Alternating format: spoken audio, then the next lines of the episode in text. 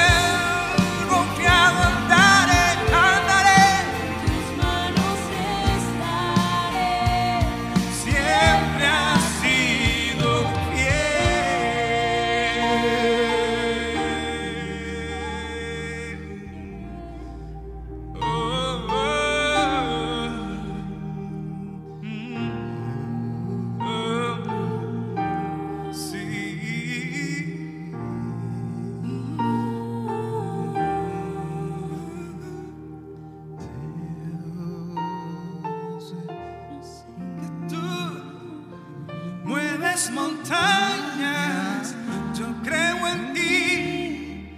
Sé que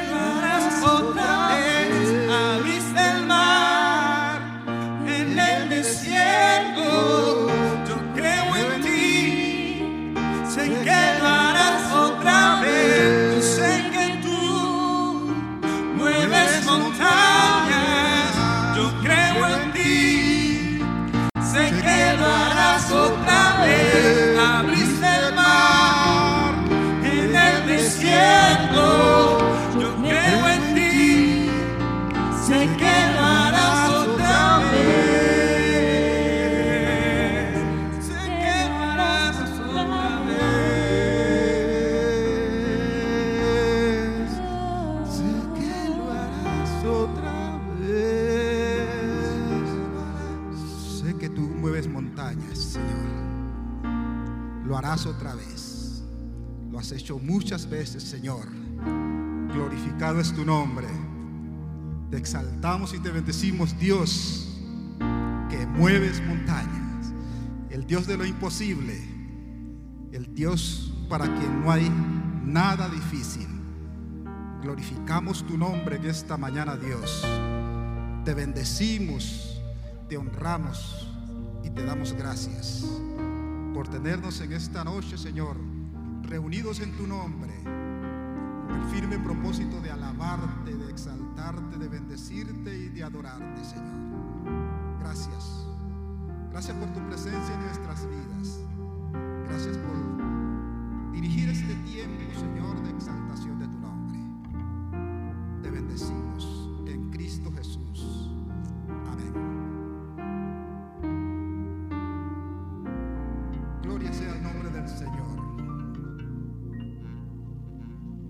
bueno poder exaltar y bendecir su nombre con total libertad. Qué bueno que podemos disfrutar de este maravilloso eh, manjar de su palabra.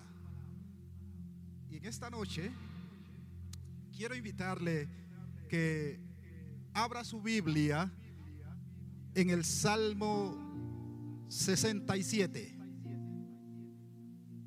Salmo 67 dice así, el cual leo En el nombre del Padre, del Hijo y del Espíritu Santo. Dios tenga misericordia de nosotros y nos bendiga. Haga resplandecer su rostro sobre nosotros para que sea conocido en la tierra tu camino, en todas las naciones tu salvación. Te alaben los pueblos, oh Dios, todos los pueblos te alaben. Alégrense y gócense las naciones, porque juzgarás los pueblos con equidad y pastorearás las naciones de la tierra. Te alaben los pueblos, oh Dios, todos los pueblos te alaben. La tierra dará su fruto, nos bendecirá Dios, el Dios nuestro. Bendíganos Dios y témanlo todos los términos de la tierra. Alabado es el nombre del Señor. Amados hermanos, en esta noche que el Señor nos reúne, que el Señor nos convoca alrededor de su palabra, quiero invitarle a que reflexionemos un poco acerca de este salmo eh, bajo el título Aliados con el sueño de Dios.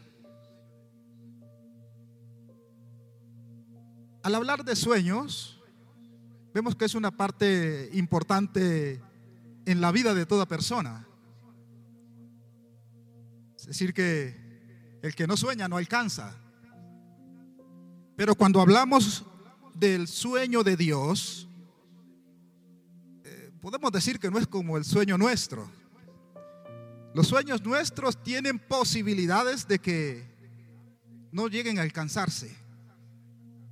Muy distintos son los sueños de Dios, o muy distinto es el sueño de Dios. Y en este salmo como, conocido como el salmo misionero, el salmista trata de condensar lo que es el anhelo de Dios, el gran sueño de Dios, ese gran deseo que tiene Dios, el Dios nuestro, el cual lo llevó a crear los cielos y la tierra, el cual lo llevó a hacer todo cuanto vemos que Dios ha hecho. Es más, este salmo nos eh, muestra algo que alrededor de toda la Biblia Dios ha estado mostrando acerca de su sueño y le ha estado mostrando a sus siervos. Uno de ellos, Abraham, en el libro de Génesis capítulo 12, versículos 1 al 3, nos dice que Dios le presenta a Abraham lo que es ese gran sueño suyo. El versículo 3 dice que bendeciré a los que te bendijeren y a los que te eh, maldijeren, maldeciré. Y serán benditas en ti todas las familias de la tierra. O sea que Dios tiene un propósito universal, un propósito con toda la tierra. Habacuc, otro profeta, en el libro que lleva su nombre, capítulo 2, versículo 14, habla allí que, que la tierra será llena de la misericordia del Señor, así como las aguas cubren el mar. El, y el mismo Señor Jesús, cuando estuvo en su ministerio terrenal, no, hizo más que hablar de aquel gran sueño de Dios. Por eso dijo, vayan y prediquen el Evangelio por todo el mundo, a todas las naciones, a toda criatura. El libro de Apocalipsis nos muestra ya la culminación de ese sueño. En el capítulo 7, versículo 9, nos habla de que el escritor Juan nos muestra allí que vio una gran multitud de todo pueblo, de toda lengua, de toda tribu, de toda nación, congregados alabando y glorificando al Señor. O sea que este ha sido el gran sueño de Dios. Ha sido y es el gran sueño de Dios. como dijimos al comienzo, el salmista lo condensa en este Salmo 67 y nos lo presenta, eh, diríamos, eh, a través de tres asuntos bien marcados y muy importantes. El salmista se muestra como un aliado de Dios para el cumplimiento de este sueño. Y mire cómo aborda tres asuntos fundamentales que usted y yo, que también estamos siendo convocados a ser aliados de Dios en el cumplimiento de este gran sueño, debemos tener presentes. Y el primer asunto nos habla de tres peticiones de altísimo valor. Y están en el versículo 1. Dios tenga misericordia de nosotros y nos bendiga. Haga resplandecer su rostro sobre nosotros. Este, eh, esta expresión, esta profunda oración está basada en lo que conocemos como la bendición sacerdotal que fue dada por Dios a Moisés para que se la diera a, Aarón y a sus hijos como sacerdotes para que bendijeran siempre al pueblo. En el libro de Números capítulo 6, eh, versículos 24 al, al 26 nos habla de esa bendición, de esa grande bendición sacerdotal. Y el salmista la condensa en, esta, en este versículo 1. Y podemos encontrar tres elementos en esta grande, eh, este grande clamor. Digamos, eh, son tres clamores que el salmista exalta, exhala aquí. Y primero, en primer lugar, clama por misericordia. Dios tenga misericordia de nosotros.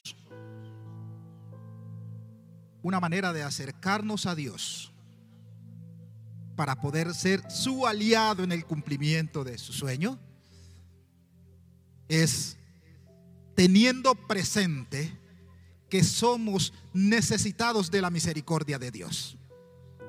La misericordia de Dios es ese, esa faceta del amor, de ese amor inconmensurable de Dios, que lo lleva, el que lo mueve a no darnos el castigo que merecemos. La misericordia de Dios, entonces, nos muestra ese lado grandioso de Dios que lo mueve a perdonarnos, a no mirarnos con ira, no derramar sobre nosotros su ira, que es lo que merecemos, sino que se contiene. el salmista conocía de primera instancia lo que es esta misericordia. Y cuando entendemos esto, eh, eso coloca nuestro corazón en perspectiva, en el marco correcto para relacionarnos con Dios saber que a Dios le fallamos todo el tiempo y de muchas maneras. No hay otra mejor manera de acercarnos a Él que confiando en su misericordia. Nos perdona porque Él quiere, nos acepta porque Él quiere. No nos da el castigo porque Él quiere. Ahora, esto involucra a toda la raza humana.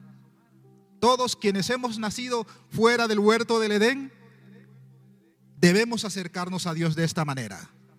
Por eso el gran predicador del siglo XIX, Spurgeon, hablando de este tema, dice, los mejores santos y los peores pecadores pueden unirse en esta petición.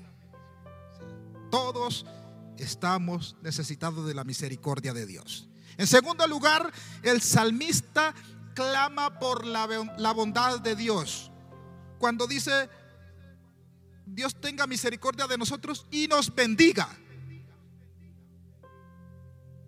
O sea que más allá de la misericordia de Dios, eh, la cual, o sea, por la cual Dios solo podía dejarnos a un lado, no darnos el castigo. Y ahí pare de contar. Hubiera sido un bien maravilloso. Pero el salmista va más allá. No solo pide eh, misericordia, sino que Dios manifieste su bondad da- derramando sobre él sus bendiciones, derramando sobre nosotros sus bendiciones. Y al hablar de las bendiciones de Dios debemos ser conscientes que, que estamos hablando de muchas cosas.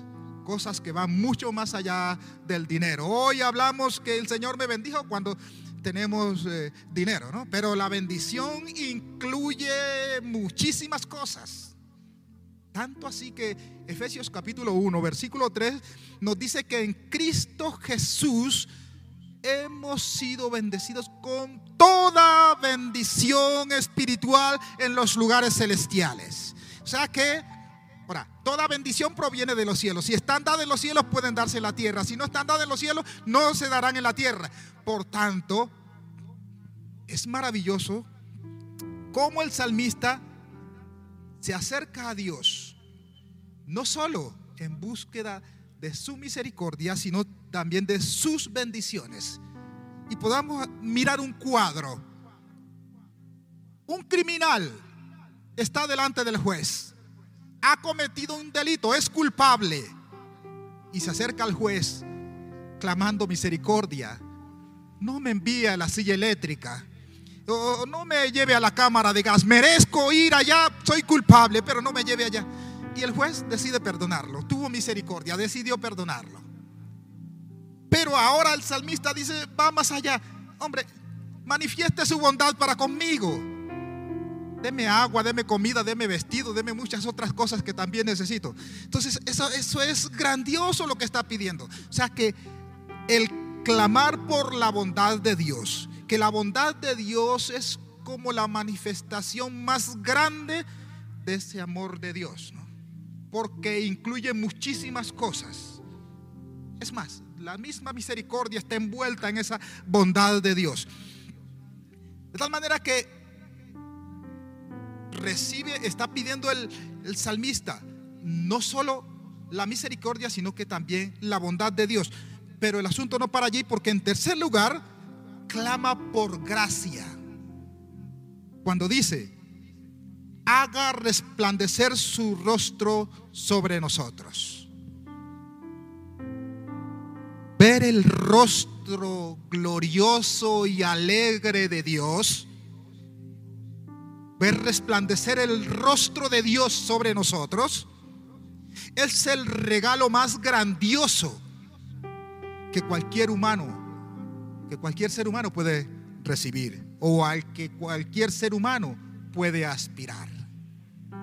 Porque continuando con el cuadro del juez, no solo está pidiendo el perdón, la misericordia y el perdón de que no le dé el castigo, no solo está pidiendo que le dé algunos bienes que necesita, sino que aquí le está pidiendo, pidiendo míreme con agrado, míreme con cariño, sonría cada vez que me vea. Eso es la gracia. Ahora, no existe una mayor fuente de gozo, de paz, de poder en esta vida que el saber que Dios nos mira con agrado. Saber que Dios cada vez que nos mira sonríe. Eso es lo más grandioso para cada uno de nosotros, los seres humanos. Ahora, Dios no lo hace por lo que somos en sí mismos. Dios no lo hace por lo que tenemos. Dios no lo hace por lo que nosotros hacemos. Dios nos perdona, nos bendice y nos mira con agrado por lo que somos en Cristo Jesús. Y esto es grandioso. Y esto es maravilloso. Y esto es algo que nos da total seguridad. Nos da paz, nos da tranquilidad, nos llena de regocijo. O sea que el salmista se acerca a Dios entonces de una manera que realmente puede tocar el corazón de Dios. Miramos allí en esta versión que es la Reina Valera, al final de este versículo 1, una palabra, Selah. Y esa palabra en el hebreo lo que nos indica es una pausa.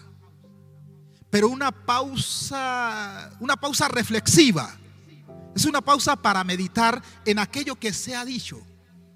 O sea que el salmista allí nos lleva a que es necesario, es tan importante lo que ha acabado de decir, que vale la pena hacer un poco de silencio y meditar en esa misericordia, en esa bondad, en esa gracia de Dios.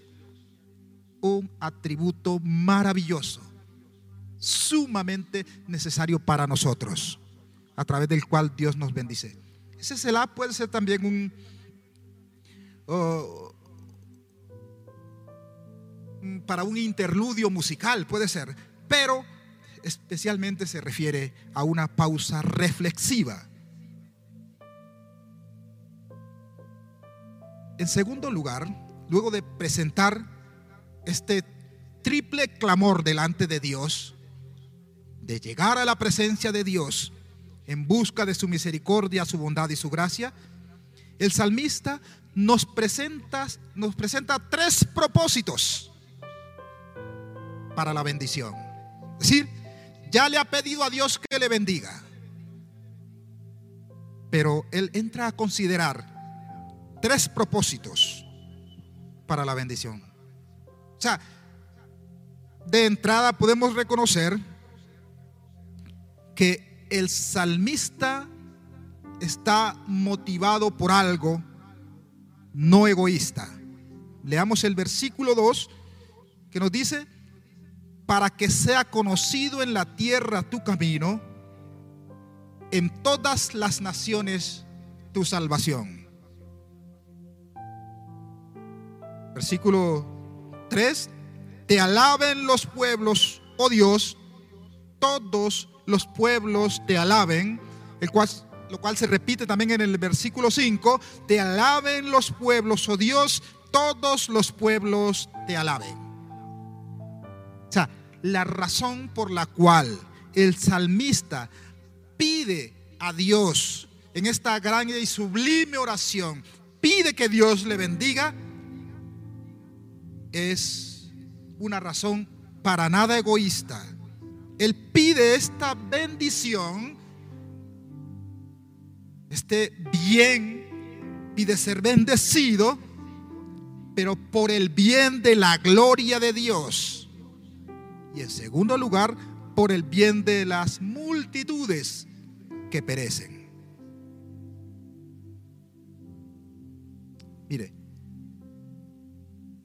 El primer propósito por el cual el salmista pide ser bendecido es que la tierra reconozca el camino del Señor, para que sea conocido en la tierra tu camino. Y al hablar de el camino Dios, estamos hablando algo que va mucho más allá de simplemente que la gente haya escuchado de tu palabra, haya escuchado de ti o que la gente haya oído hablar de Dios. Eso va más allá de la evangelización. porque habla de que aspira que la gente en toda la tierra conozca el camino del Señor, conozca el camino de Dios. O sea, esa palabra conocer es mucho más que saber de. Conocer implica entrar en una relación íntima, una relación profunda con el ser conocido.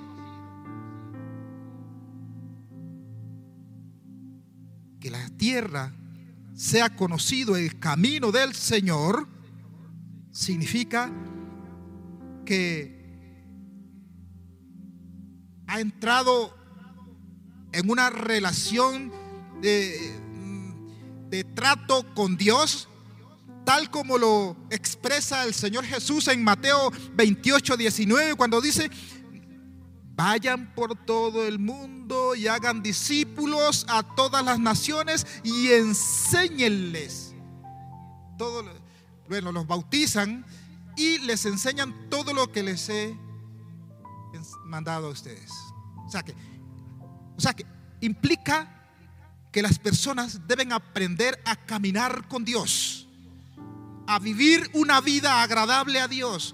No basta con solamente decir creo en Dios, hay que conocer a Dios, hay que escudriñar su palabra, hay que crecer en la palabra. Se hace indispensable que cada ser humano que conozca del Señor crezca en ese conocimiento de la palabra, en ese camino del Señor.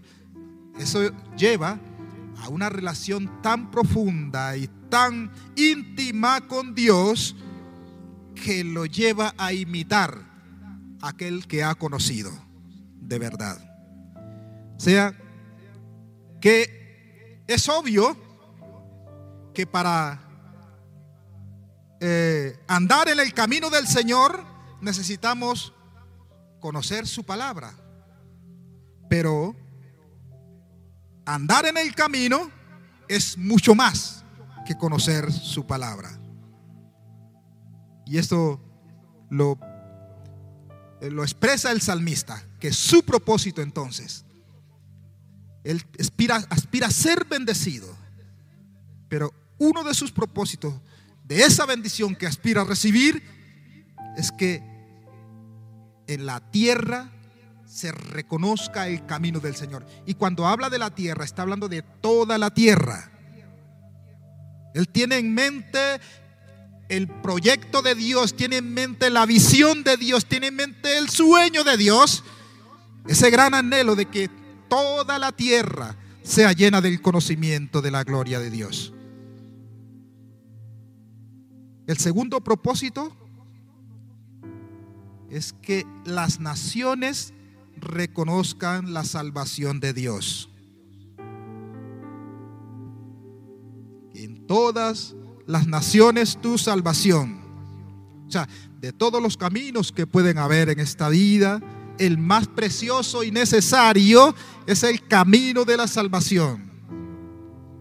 O sea, el salmista está viendo un mundo que perece en medio del pecado, en medio de la desolación. Aspira que al ser bendecido por Dios, Él hará parte de ese sueño de Dios, permitiendo que la salvación de Dios llegue a todas las naciones de la tierra. Ahora, esta debe ser la motivación de cada creyente en Cristo Jesús. Esta debe ser, eh, esto debe ser lo que nos mueve como creyentes en Cristo. En primer lugar, que la tierra reconozca el camino del Señor. Y en segundo lugar, que las personas, que las naciones lleguen a ser salvas. Que la palabra de Dios halle cabida en el corazón de cada ser humano, independientemente del lugar donde viva, del estrato social al que pertenezca, de la raza, del idioma, de mm, ninguna diferencia. Todos estamos incluidos. Y en tercer lugar, el tercer propósito, que los pueblos reconozcan y alaben al Señor. Como lo dicen los versículos 3 y 5. Te alaben los pueblos, oh Dios, todos los pueblos te alaben. O sea, se ve aquí como una doble intención en la oración. Es como que si estuviese orando para que las naciones se acercasen a Dios, pero también como si pidiese que Dios aceptase, se acercase a los pueblos. Es un llamado a los pueblos para que alaben a Dios. Pero también como que Dios traiga eh, a su pueblo también esa esperanza de salvación. eh, que permita eh, que le alaben, que, que se deje encontrar. Te alaben los pueblos, oh Dios. Todos los pueblos te alaben. Y aquí podemos ver que el salmista tiene en su cabeza totalmente eh, metido ese sueño, ese grande sueño de Dios.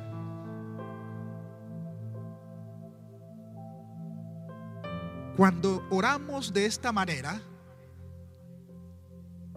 estamos orando de acuerdo al corazón de Dios.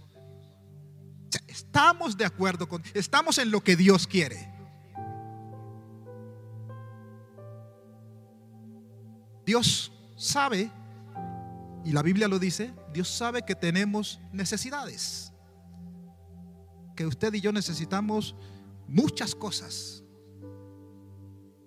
Y Él nos llama a que oremos para ser provistos de esas cosas que nos hacen falta. Pero ¿sabe? Una de las cosas que Dios quiere ver en usted y en mí es ver la intencionalidad, ver la motivación que hay en nuestro corazón cuando nos acercamos a Él a orar por las necesidades que nos rodean.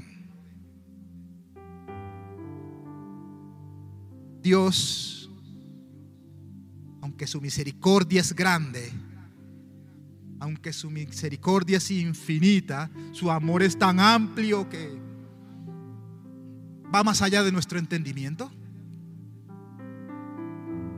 Y muchas veces nos bendice sin merecerlo. La verdad es que estando a tono con el salmista, Dios se agrada, Dios se alegra mucho cuando en nuestro corazón hay intenciones, hay motivaciones no egoístas. Motivaciones que van más allá del cubrimiento de nuestras propias necesidades, que van en pos del cumplimiento del sueño, de ese gran sueño de Dios. Ahora, Dios lo dice en segunda de Pedro 3:9 que Él no desea que ninguna persona perezca, sino que todos procedan al arrepentimiento. Es decir, ese es un gran deseo que tiene Dios. No quiere que nadie se pierda. Eh, orar y actuar en este sentido es algo que va a tono con el corazón de Dios.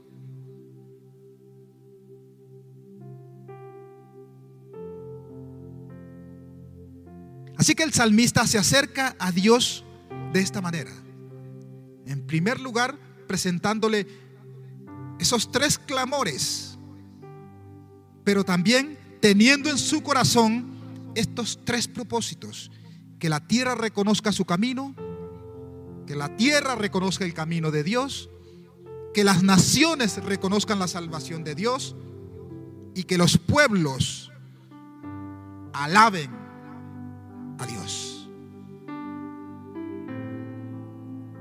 O sea que no hay un propósito más grande para un ser humano que el que nos declara aquí la palabra a través de este salmo. Tenemos sueños, tenemos aspiraciones, anhelos, pero la pregunta es, ¿cuán involucrado está el proyecto de Dios en ese sueño?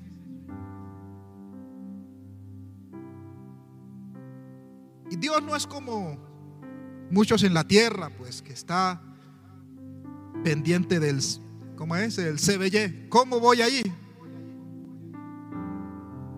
Él está buscando aliados para su sueño, no porque nos necesite.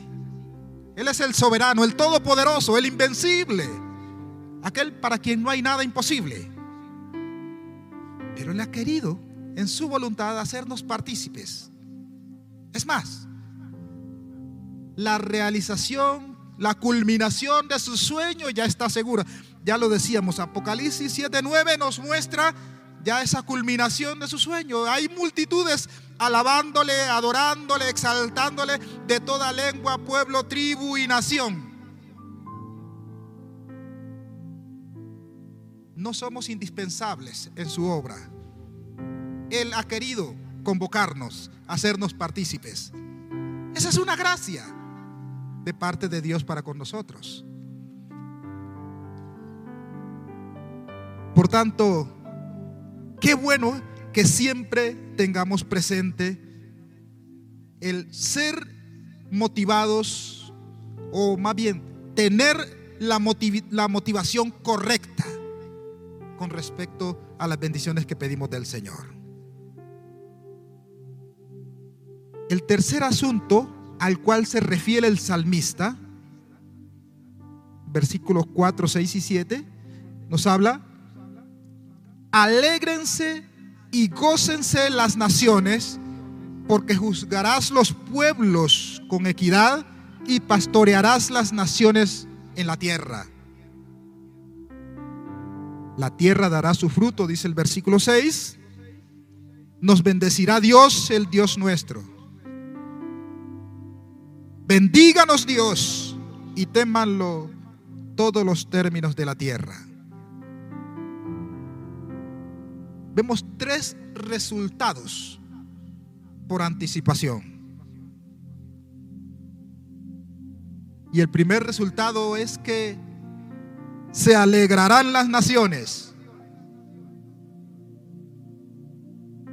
Alégrense y gócense las naciones. Y allí da el motivo, el por qué deben gozarse.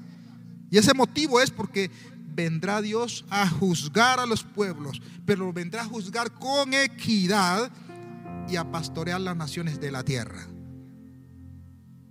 Vivimos tiempos difíciles en esta tierra, donde buscamos gobiernos que realmente nos gobiernen con equidad. Eh, se habla mucho de justicia social, de equidad.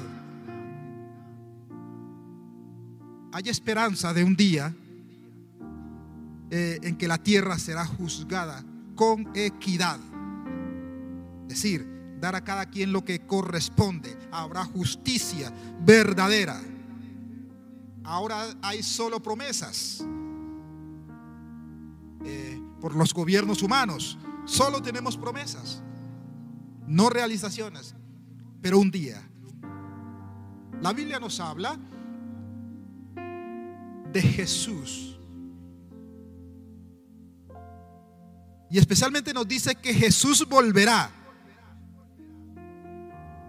y vendrá a establecer un reino justo.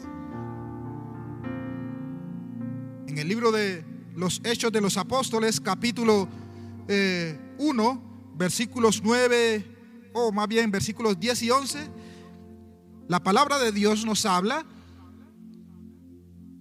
que Estando ellos con los ojos puestos en el cielo cuando Jesús ascendió, estando hablando de los discípulos, dice que estando con los ojos puestos en el cielo, y aquí se pusieron junto a ellos dos varones con vestiduras blancas, los cuales también les dijeron, varones galileos, ¿por qué estáis mirando al cielo? Este mismo Jesús que ha sido tomado de vosotros al cielo, así vendrá como la habéis visto ir al cielo. Jesús vuelve. Esa es la gran promesa, la gran esperanza que tenemos de solucionar todos los asuntos en esta tierra.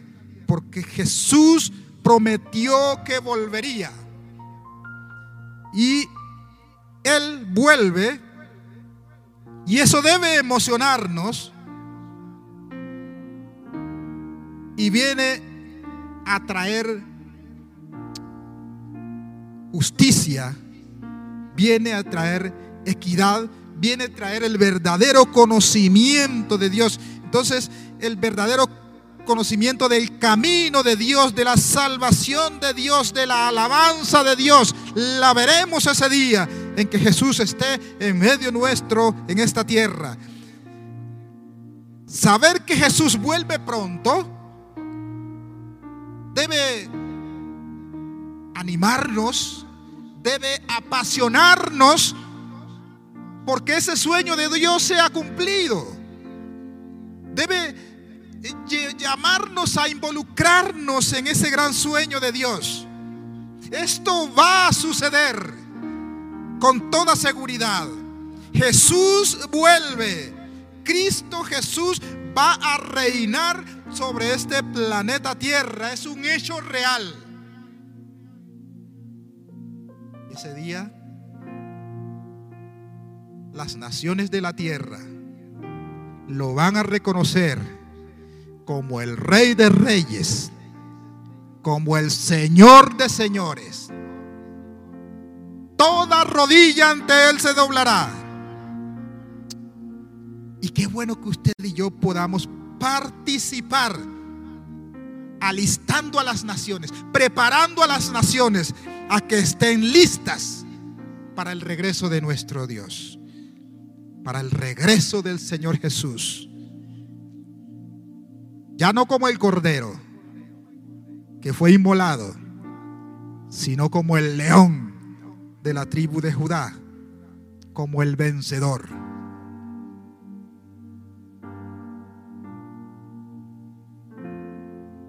El Salmo 67 al final del versículo 4 otra vez nos vuelve a mostrar esa palabra, esa pausa reflexiva. Eso quiere decir que esto es de suma importancia. Es necesario pensar mucho en esto. Jesús vuelve. Ahora, el hecho de que Jesús regrese es algo que debe alegrarnos y debe motivarnos. Porque será el día de mayor gozo que podamos experimentar.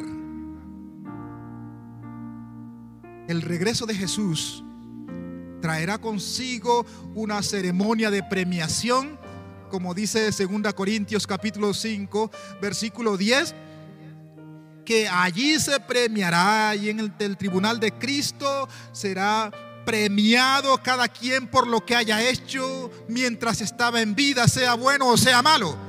Entonces eso debe motivarnos a, a, a trabajar, a participar en ese sueño de Dios.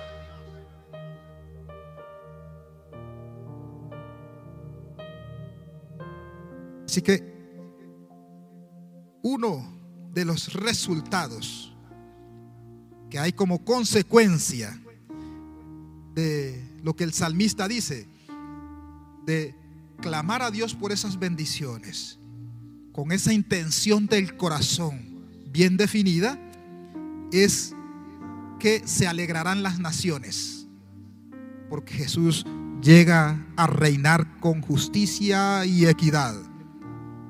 Pero en segundo lugar, otro resultado es que, como dicen los versículos 6 y la primera parte del versículo 7, la tierra dará su fruto, nos bendecirá Dios, el Dios nuestro. Bendíganos Dios. O sea, cuando la tierra conoce el camino de el camino de Dios, la salvación de Dios y la alabanza de Dios, entonces dará su fruto. O sea, el fruto, o sea, el propósito para el cual Dios creó esta tierra se verá allí. Cuando las naciones la alaben, la exalten, cuando las naciones conozcan su camino, cuando las naciones sean salvas.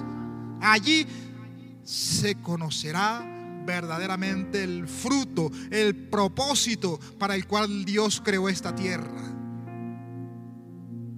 Un planeta en el cual hoy está en crisis. por nosotros mismos, que con nuestra naturaleza caída la destruimos. Pero Dios la creó como un lugar hermoso, precioso, un lugar glorioso. Hace parte de esa majestuosa creación que Dios ha querido hacer con propósitos definidos.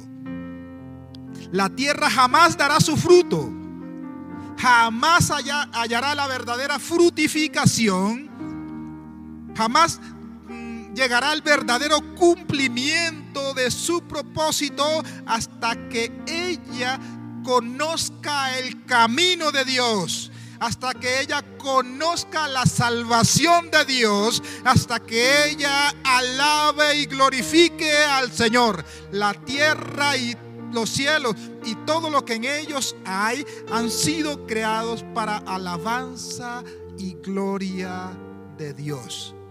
Todo lo ha creado para su alabanza. Todo lo ha creado para su gloria.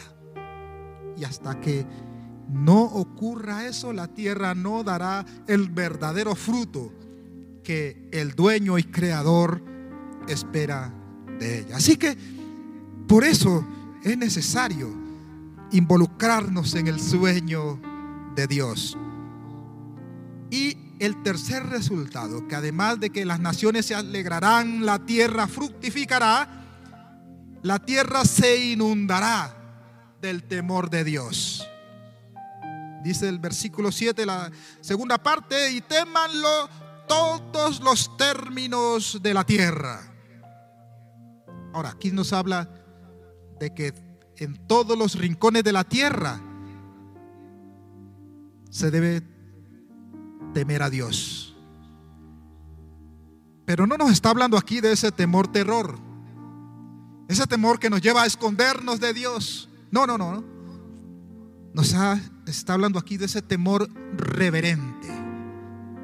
Ese temor que nos lleva a acercarnos a Él y jamás apartarnos porque fuera de Él estaríamos totalmente destruidos. Ese temor de respeto. Dios obtiene entonces el debido respeto, el honor, la alabanza, la gloria que solo Él se merece, de la cual solo Él es digno, única y exclusivamente Él es digno de gloria, honra y alabanza. Entonces, la tierra, todos los términos de la tierra, es decir, en todo lugar, en todas las naciones, en todos los rincones de la tierra, habrá ese respeto, ese amor reverente por nuestro Dios. Ese es un fruto maravilloso, porque para eso fue creada la tierra. Para eso fue creada, fue dada toda esta creación. Usted y yo no merecemos gloria, no, no merecemos honra comprometernos con el sueño de Dios no nos hace acreedores de honra, no nos hace acreedores de ese temor reverente que solo le corresponde a Dios. Usted y yo, en el llamado al involucrarnos en este sueño de Dios, puede costarnos dolores, puede costarnos sufrimientos, puede costarnos quebrantos, pero al fin y al cabo, somos bendecidos cuando la tierra sea inundada de ese gran temor de Dios. Dios quiere usarnos de manera especial. Dios quiere usarnos de manera maravillosa. Entonces, cuando compartimos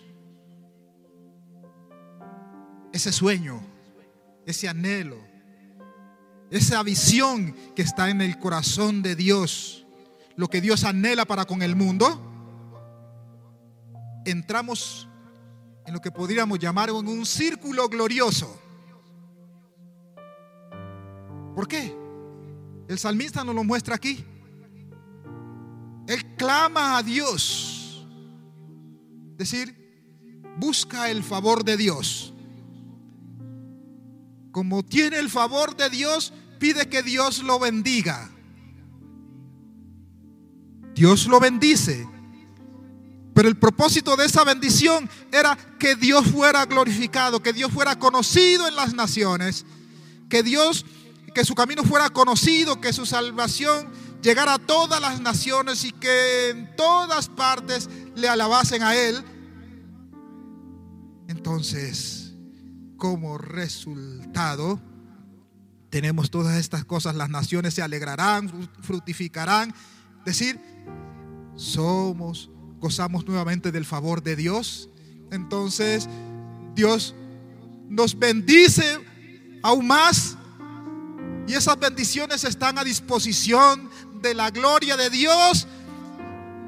Todos los términos de la tierra le alabarán y le temerán y le glorificarán. Entonces gozamos del favor de Dios. Y como gozamos del favor de Dios, Dios nos bendice aún más todavía. Y como conoce la intención que es para la gloria de Dios, entonces ese es un círculo interminable. Esa debe ser nuestra vida, esa debe ser nuestra actitud, ese debe ser nuestro sentir, allí debe estar nuestro corazón. Haciéndolo todo para la gloria de Dios. Es decir, acercarnos a Dios como es debido, por su misericordia, por su gracia, buscando su favor y ser bendecidos. No es malo clamar a Dios por las cosas que nos faltan. Eso es bueno. Él es nuestro proveedor. Yahvé iré, Jehová iré. Él es nuestro proveedor, nuestro sustentador. ¿A quién más iremos? Por tanto, pero debe haber la intención de que lo que Dios nos da no es para satisfacer nuestros deseos egoístas. Ya lo dice el apóstol Santiago, piden y no reciben porque piden mal para gastar en sus deleites. Qué bueno que aprendamos a acercarnos a Dios, a confiar en su misericordia, en su bondad, en su gracia, en aspirar a esas grandes bendiciones que Él tiene disponibles para nosotros, pero con la intencionalidad de nuestro corazón de que todo eso sea usado en ese sueño de Dios. O sea que es un círculo glorioso que solo lo podemos romper nosotros con nuestros malos eh, deseos o malas intenciones o propósitos desequilibrados. Es hora entonces de que revisemos nuestras vidas. A ver dónde se ha roto el ciclo. Si nos estamos acercando a Dios de la manera adecuada. ¿Estamos confiando en Dios y sus provisiones para con nosotros? Él es nuestro sustentador. Pero ¿cuál es lo qué es lo que motiva nuestro corazón? ¿Solo llenarnos? Mire, a cuando Dios llama a Abraham y en, en Génesis 12:2 le dice, te bendeciré y serás bendición. O sea que las bendiciones de Dios no son estancadas. Esas tienen que circular. La bendición de Dios no va para satisfacer el deseo egoísta de nadie. Esa tiene que crecer. Y también lo dice la palabra, que el que es fiel en lo poco, también en lo más es fiel. Por tanto, si queremos realmente ser bendecidos por Dios con toda bendición, como le dice Efesios 1.3, tenemos que estar a tono con el sueño de Dios. Ahora, esto no significa que entonces todos tenemos que ser pastores. No, no. Aún siendo pastores podemos estar no cumpliendo el sueño de Dios. Que no, que no significa que todos tenemos que ser evangelistas, misioneros o cualquier título que usted quiera eh, encontrar de personas que sirven al Señor. Son simplemente posiciones, son simplemente oportunidades que Dios da para que le sirvan en uno u otro ministerio. Pero el participar del sueño de Dios es algo que nos involucra a todos. Está usted, está usted y estoy yo, estamos todos. De alguna manera, cada quien en su forma, todos estamos involucrados a participar en el cumplimiento de ese gran sueño, de ese gran anhelo, de ese gran deseo, de esa gran visión de Dios. Por tanto, Dios puede hacerlo solo, porque Él sin mí sigue siendo Dios. Dios sin usted sigue siendo Dios. Nosotros sin Dios no somos nada. Por tanto, qué bueno que podamos aprovechar la ocasión, esa mano extendida de Dios en que nos invita a participar de el cumplimiento de su sueño. Y un día, cuando venga Cristo, cuando Cristo eh, esté de nuevo en esta tierra como el Rey de Reyes y el Señor de Señores, entenderá usted por las recompensas que valió, la, valió el esfuerzo, valió el sacrificio que usted haya hecho por el cumplimiento de este sueño de Dios. Amados, es hora de revisar el, el círculo glorioso, que no se rompa el ciclo. Es hora de revisar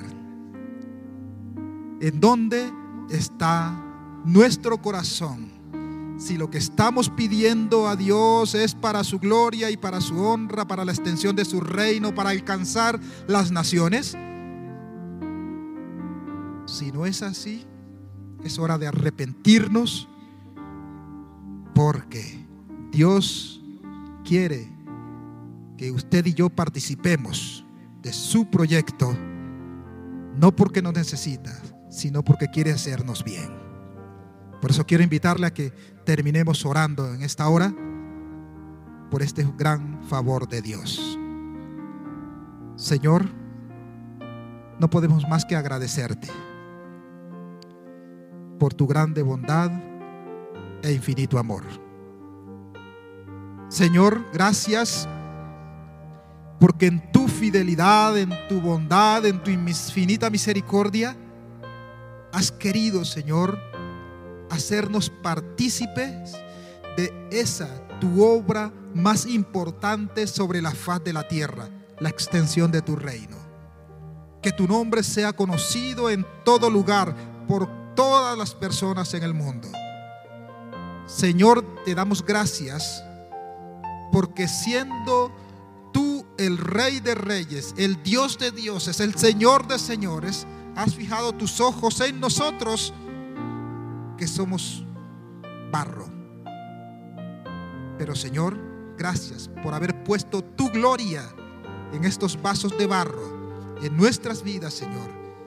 Por creer en Cristo Jesús, haber, habernos hecho, Señor, dignos de ser llamados a participar en esa gran obra que tú estás desarrollando en la tierra, Señor. Te bendecimos, oh Dios, te exaltamos, te glorificamos y te damos muchas gracias en Cristo Jesús. Amén. Dios les bendiga, mis amados hermanos. Dios les guarde.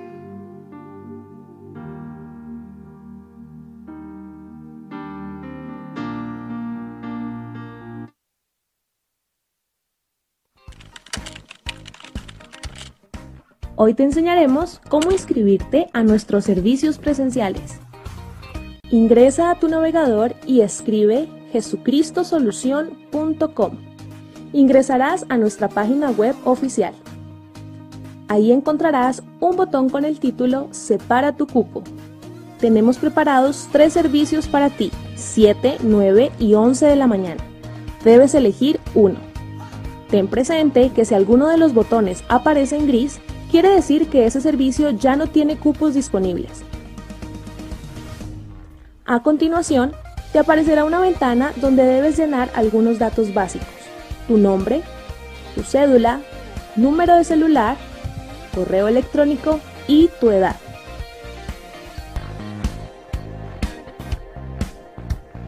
Al terminar, da clic en Registro.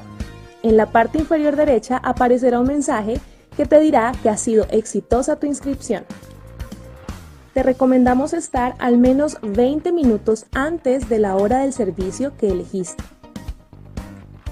Estamos muy felices de recibirte de nuevo en casa. Para evitar la aglomeración de personas fuera del templo, te sugerimos no comprar productos de vendedores ambulantes. Los baños dentro de nuestra congregación estarán habilitados únicamente para casos de emergencia.